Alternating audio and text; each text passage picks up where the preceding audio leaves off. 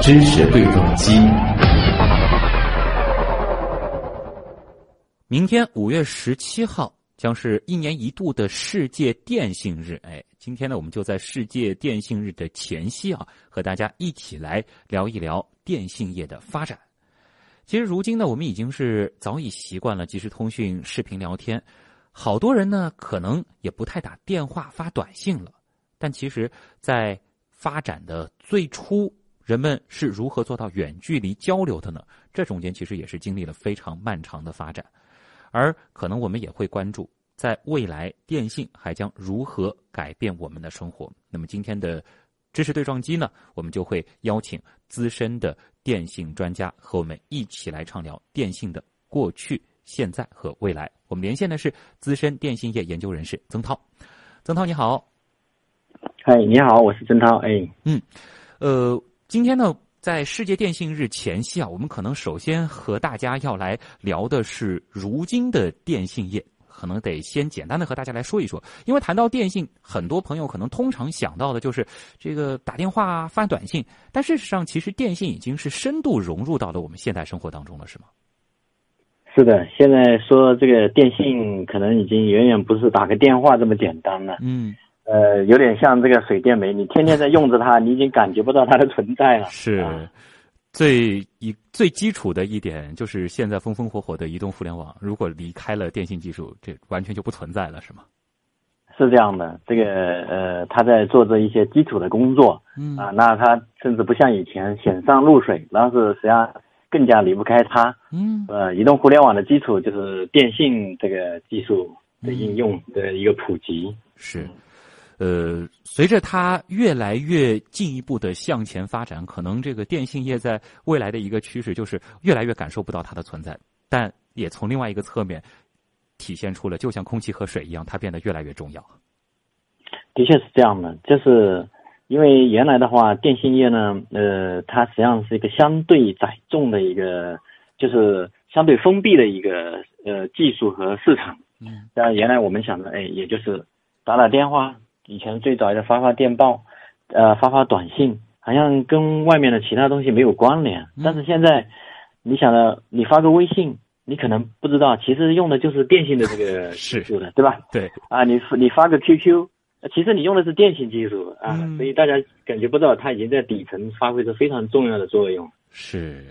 呃，稍后呢，我们也会和曾涛一起来回顾一下这一百多年来电信的这个发展啊。当然，因为是今天在这个世界电信日的前夕，我们可能也得这个围绕一下这个明天这个节点来简单的展开一下。呃，到今天这个档口，电信业的热点，您觉得是在哪儿呢？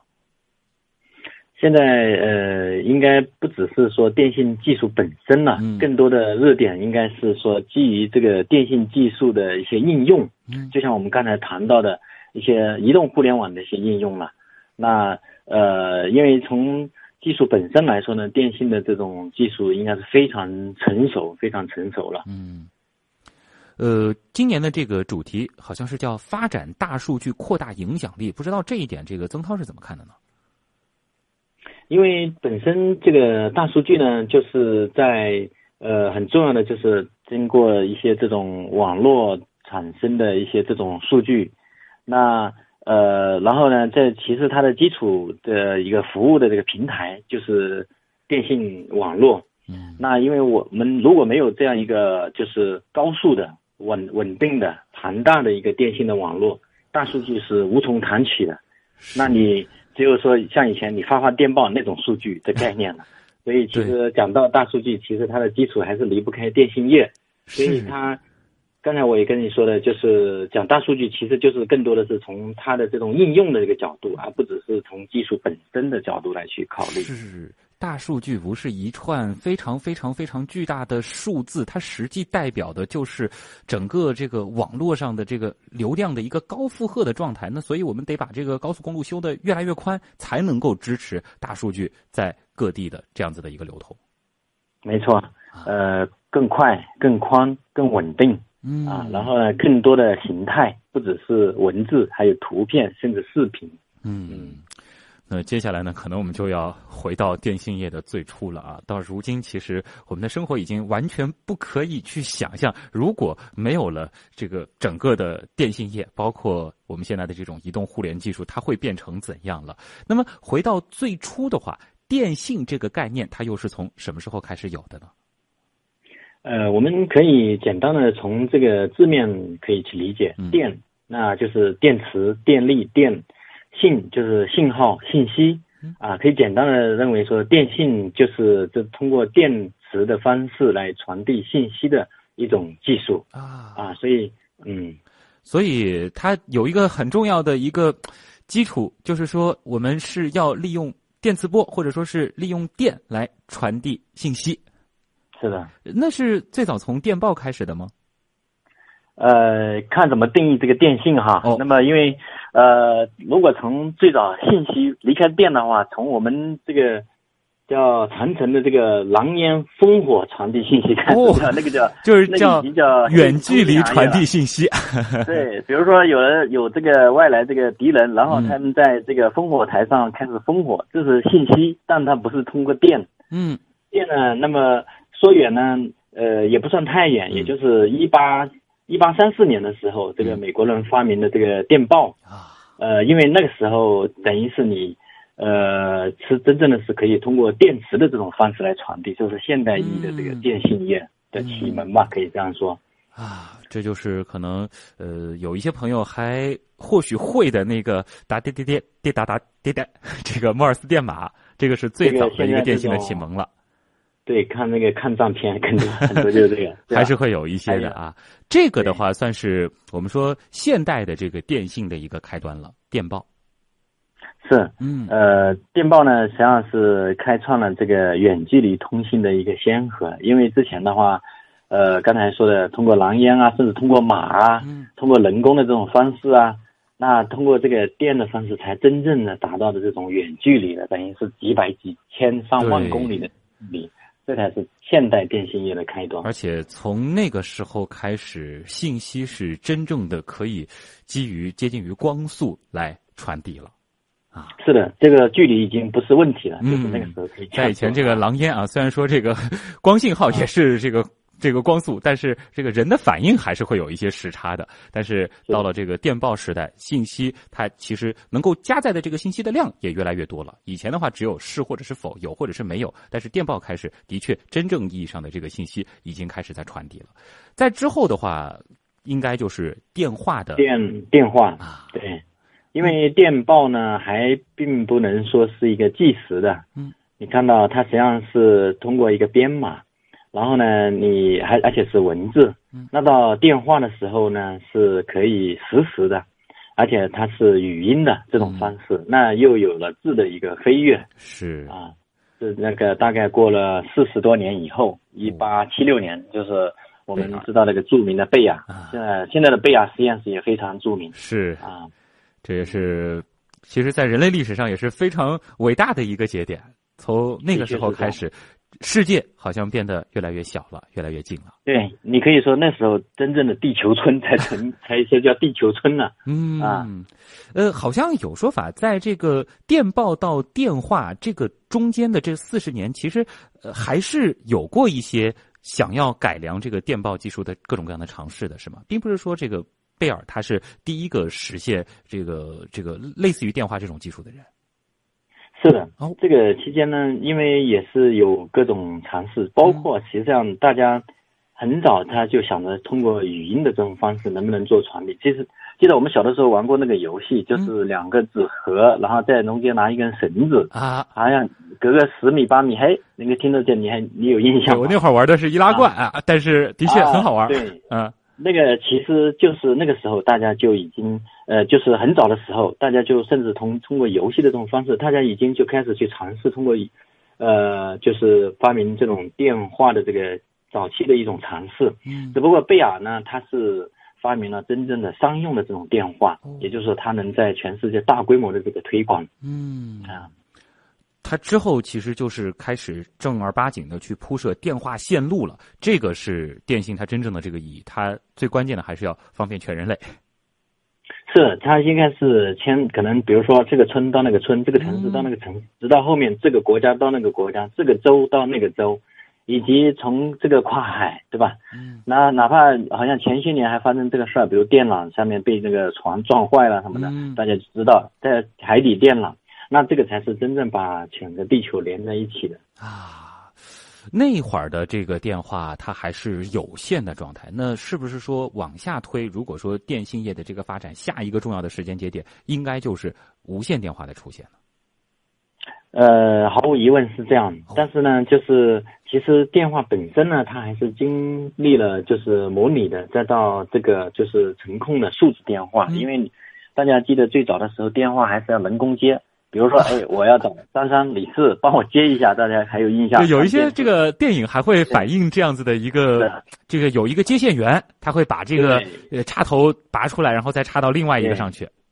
是。啊。那个到后面呢，那个就开始就直接你就拨个号码了。嗯。啊，那个，所以其实我是经历过那个那个年代的，那个打电话，哎，正好不需要直接拨通电话，而且很清晰。嗯这个就从经历了从传统的这个模拟的到这个数字的电话，然后就到了你说的从有线的到无线的一个发展了。哦，这个中间电话其实还经过一次很重要的这个变化，因为可能像我们现在觉得好像这个嗯电话的这个语音，呃，和这个如果说是在这种宽带的情况下的这种语音通话相比，好像还稍稍差了一些。但事实上，曾经还有比它更差的时候，的确是这样的，就是模拟时代啊。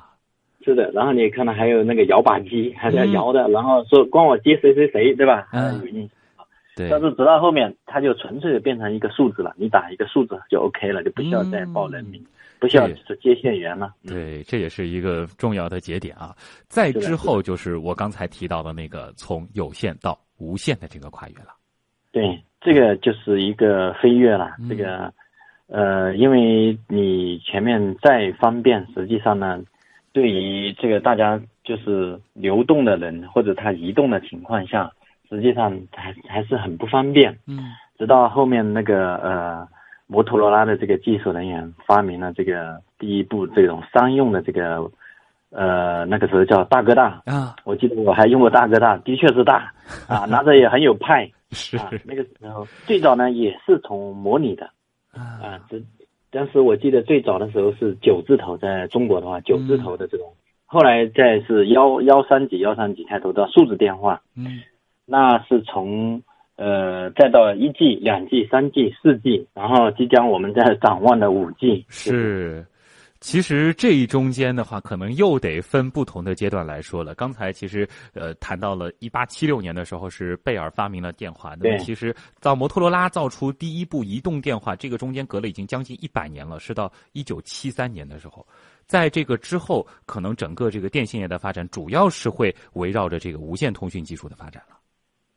是嗯呃，因因为呃，这也是根据大家就是整个的社会经济的发展，因为以前的话，实际上大家的流动性是很小的，嗯基本上你在一个地方也就待一辈子，所以打个电话也哎有个固定电话已经够用了。嗯但是现在的人类对吧，非常的方便，这个全世界满世界跑了。嗯。那这个时候你要找到人，那后来就这种移动电话的这个应运而生嗯啊。呃，曾涛这里其实可以和大家这个展开科普一下，因为我们现在都已经开始，可能很多媒体都会在聚焦五 G 了。那么现在大家的手机通常用的是四 G，三 G 时代大家也比较熟悉啊。这个嗯二 G 再往回到那个一 G，它到底是什么呢？可能就是呃最早的这个、这个这个大哥大啊，或者是手机，他们是基于一种什么样的这个技术来完成通信的呢？其实我们看到的一 G、两 G、三 G 呢，呃，我们大概可以这样去说，就是最早的话，呃，大家实际上打电话就是手机，实际上只是个移动的电话而已。嗯也就是说，你只是把电话可以拿在随时随地拿在手上，然后直到后面可以发短信。嗯，发短信已经是一个很大的进步。对啊，最早我们记得呃 N 年前的时候，发短信还是个很火的一个一个通信方式。是在，然后它的其实呢，就是因为它整个的带宽啊嗯是很窄的，嗯你发个短信已经算是这种呃有占用一定的带宽了。再到后面呢，那个三 G、四 G，其实大概的这个轨迹是一样的，就是说你的马路越来越宽，所以你承载的东西呢是越来越丰富。嗯啊，最早的时候，我记得我们上网的时候，那时候就是打开一个网页，手机上是非常非常的缓慢的。对，几乎只有文字消息。是因为而且手机上呢，你不大可能有图片，更不要说视频了。是，就是啊，那么到了三 G，到了三 G 的时候呢，那么应该是多少十十年十几年前，差不多十年前开始。逐渐的，这个身边有朋友用上三 G 了，那时候觉得很羡慕的。啊，是的，嗯。那么到了三 G 的时候，是真正从窄带到宽带，当时叫做移动宽带了。嗯。因为在三 G 的时候是开始以兆为单位，嗯。最早的时候是以 K，然后再到说呃几十 K，几十 K。呃，那时候我们已经觉得很兴奋，能达到几十 K，因为最早我们有线上网的 modem 时候也是几十 K，有线上网才几十 K。是。那到了三 G 的时候，真正达到兆级，也就是你上网，哎，你放到了几兆的时候，已经上网已经比较流畅了，看那个图片也没问题，视频也能基本上也能承载一些，就是分辨率不是很高的视频了。是。到了四 G 呢，也就是说你其实。加大了这个宽带，也就是相当于说三 G 的时候我已经是国道，嗯，国道了。到了四 G，你可以说是高速公路了啊。嗯，到了五 G 呢，到了五 G 我都不知道怎么形容了。这个这就开飞机了，啊，这 这就有点开飞机的感觉了啊。嗯，这个是之前的一个变化。那么呃，其实如果说。就以当时的这个呃语音通话来说的话，从一 G 到五 G，我们的这个听感上，呃，这个差别是并不大的，是吗？它主要是包含了，就是说我能承载更多的其他的这个信息了。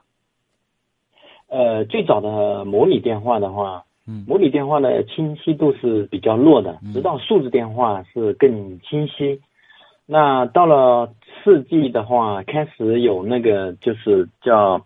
高清语音电话，嗯。那包括像 VoLTE，也就是说呢，呃，以前的话我们走呃，相当于走路，比如说这边是开车车道，这是人行道，嗯，那你人行道也就比较小，到了叫 VoLTE，也就是说它的 voice 就是已经可以，就是语音可以在 LTE 四 G 的网络上面，也就是说你走路都可以在高速公路上走了，哦，那。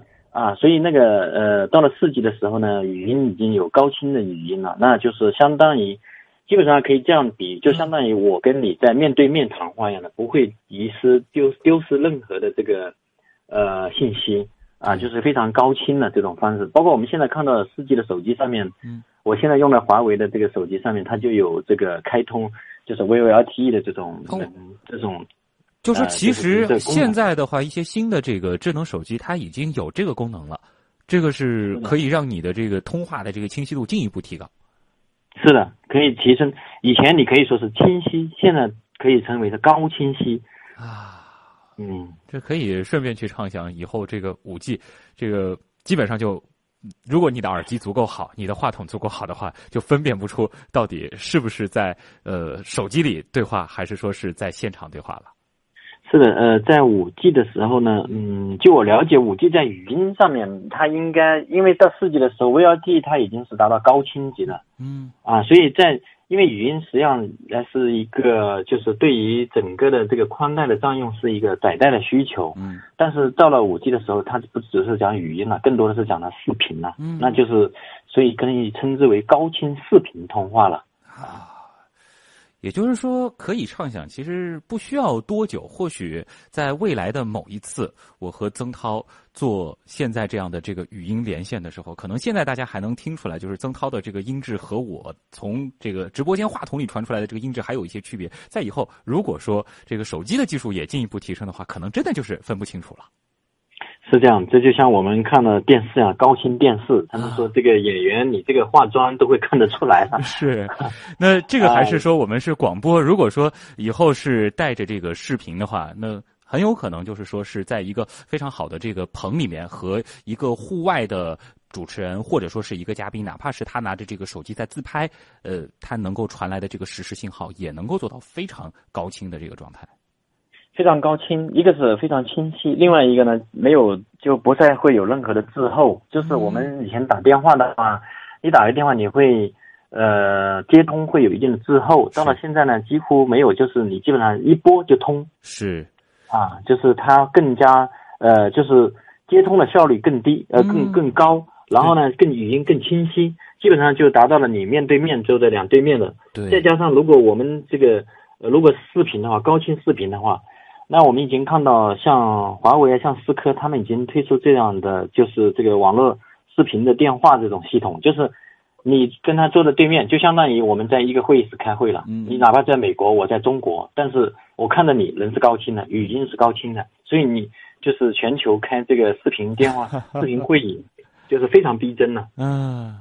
呃，说实话，其实我现在很多时候和朋友要联系，如果是要用语音的方式联系的话，我可能都倾向于是用这个语音电话，甚至是直接开一个这个视频电话的方式了。是的。而在曾经的话，如果说是一些比较重要的事情，肯定优选的是直接打电话，因为那个时候语音是有一个明显的这个滞后的感觉，好像会这个迟钝个一两秒钟，包括画面也会有点卡顿。而现在，其实，在四 G 时代，已经不太有这样子的状态了。那么在之后的话，它就达到了一个几乎完全的同步了。是的，而且它几乎不会掉线，就是因为以前你还，我不知道大家还有没有印象，几年前的话都会说，哎，掉线了，掉线了，对吧？然后或者断了。现在已经好像很少听到有人说，哎，怎么掉线了？呃，是几乎不会掉线了。如果说你是在一个稳定的，比如说 WiFi 这样的环境，或者说你是在一个固定的这个信号比较好的地方的话，几乎是不会出现掉线这种情况了。哎，是这样，就是稳定性大幅提高。对，大家也可以回忆一下啊，你上一次经历掉线，当然要刨除掉你可能是正好过一个隧道什么的，类似这种情况是什么时候？而在以后是不是说，哪怕你是路过一些这种隧道啊，或者是在地铁里，理想的状态下，应该也不再会有掉线这种事儿了。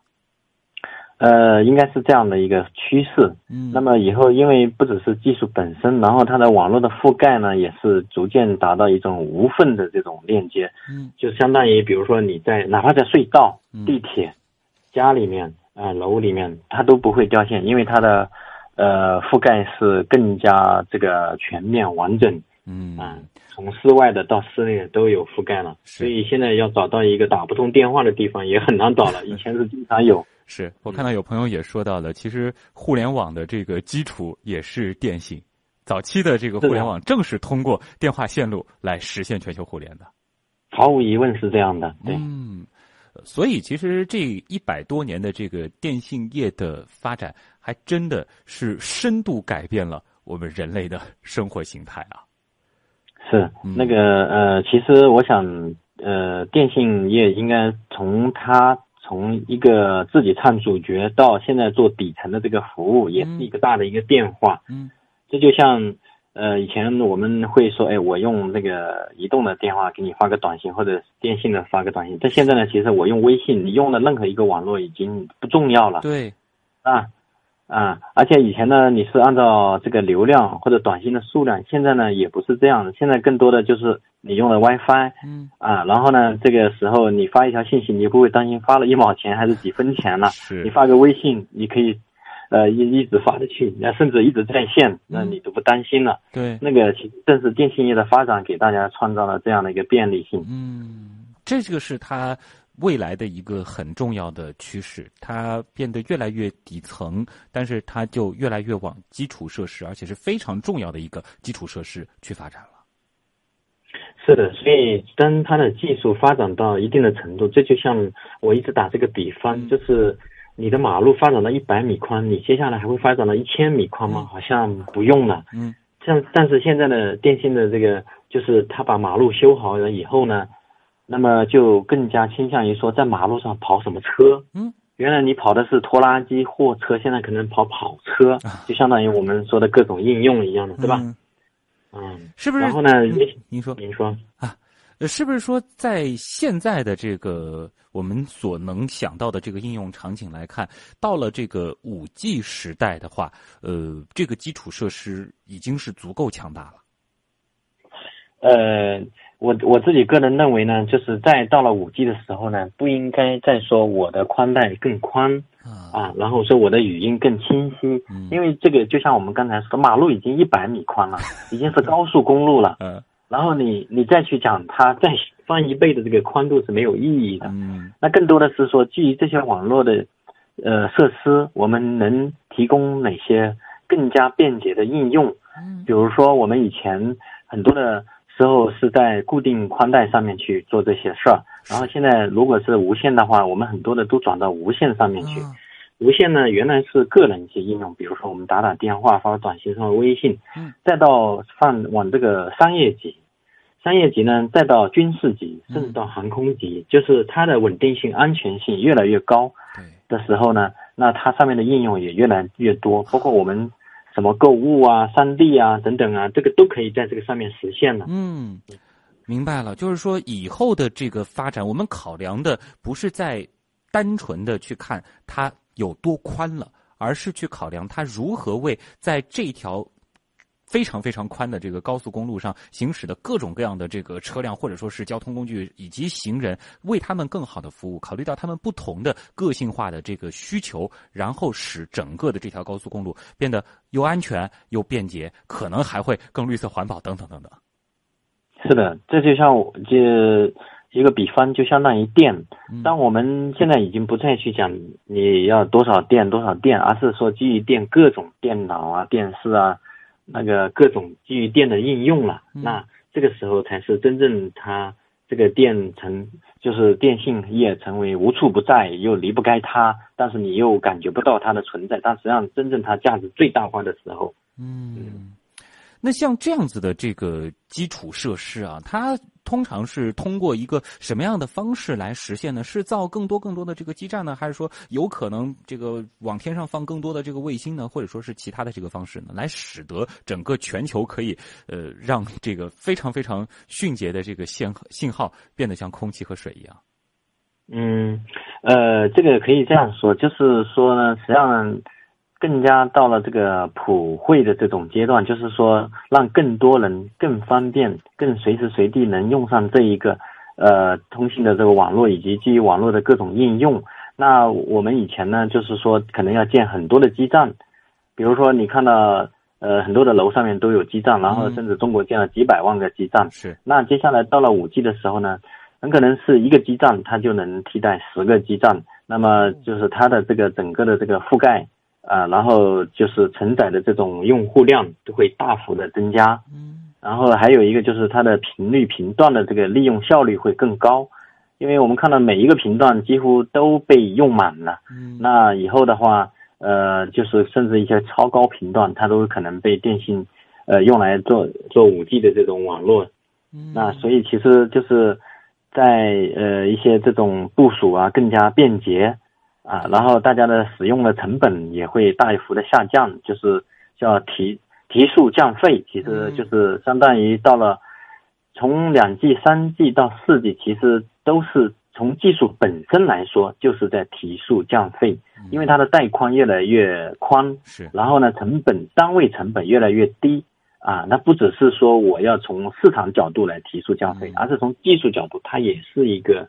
很好的一个基础，就是不断的这个升级。嗯，对，有了这样足够扎实、结实，同时又价廉物美的基础设施，各行各业基于整个这个电信而发展出来的各种各样的这个生态，才有可能逐渐、逐渐的这个百花齐放，让我们的生活变得更加的美好。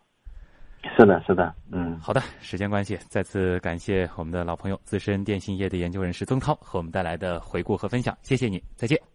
好好，谢谢，好，再见，嗯。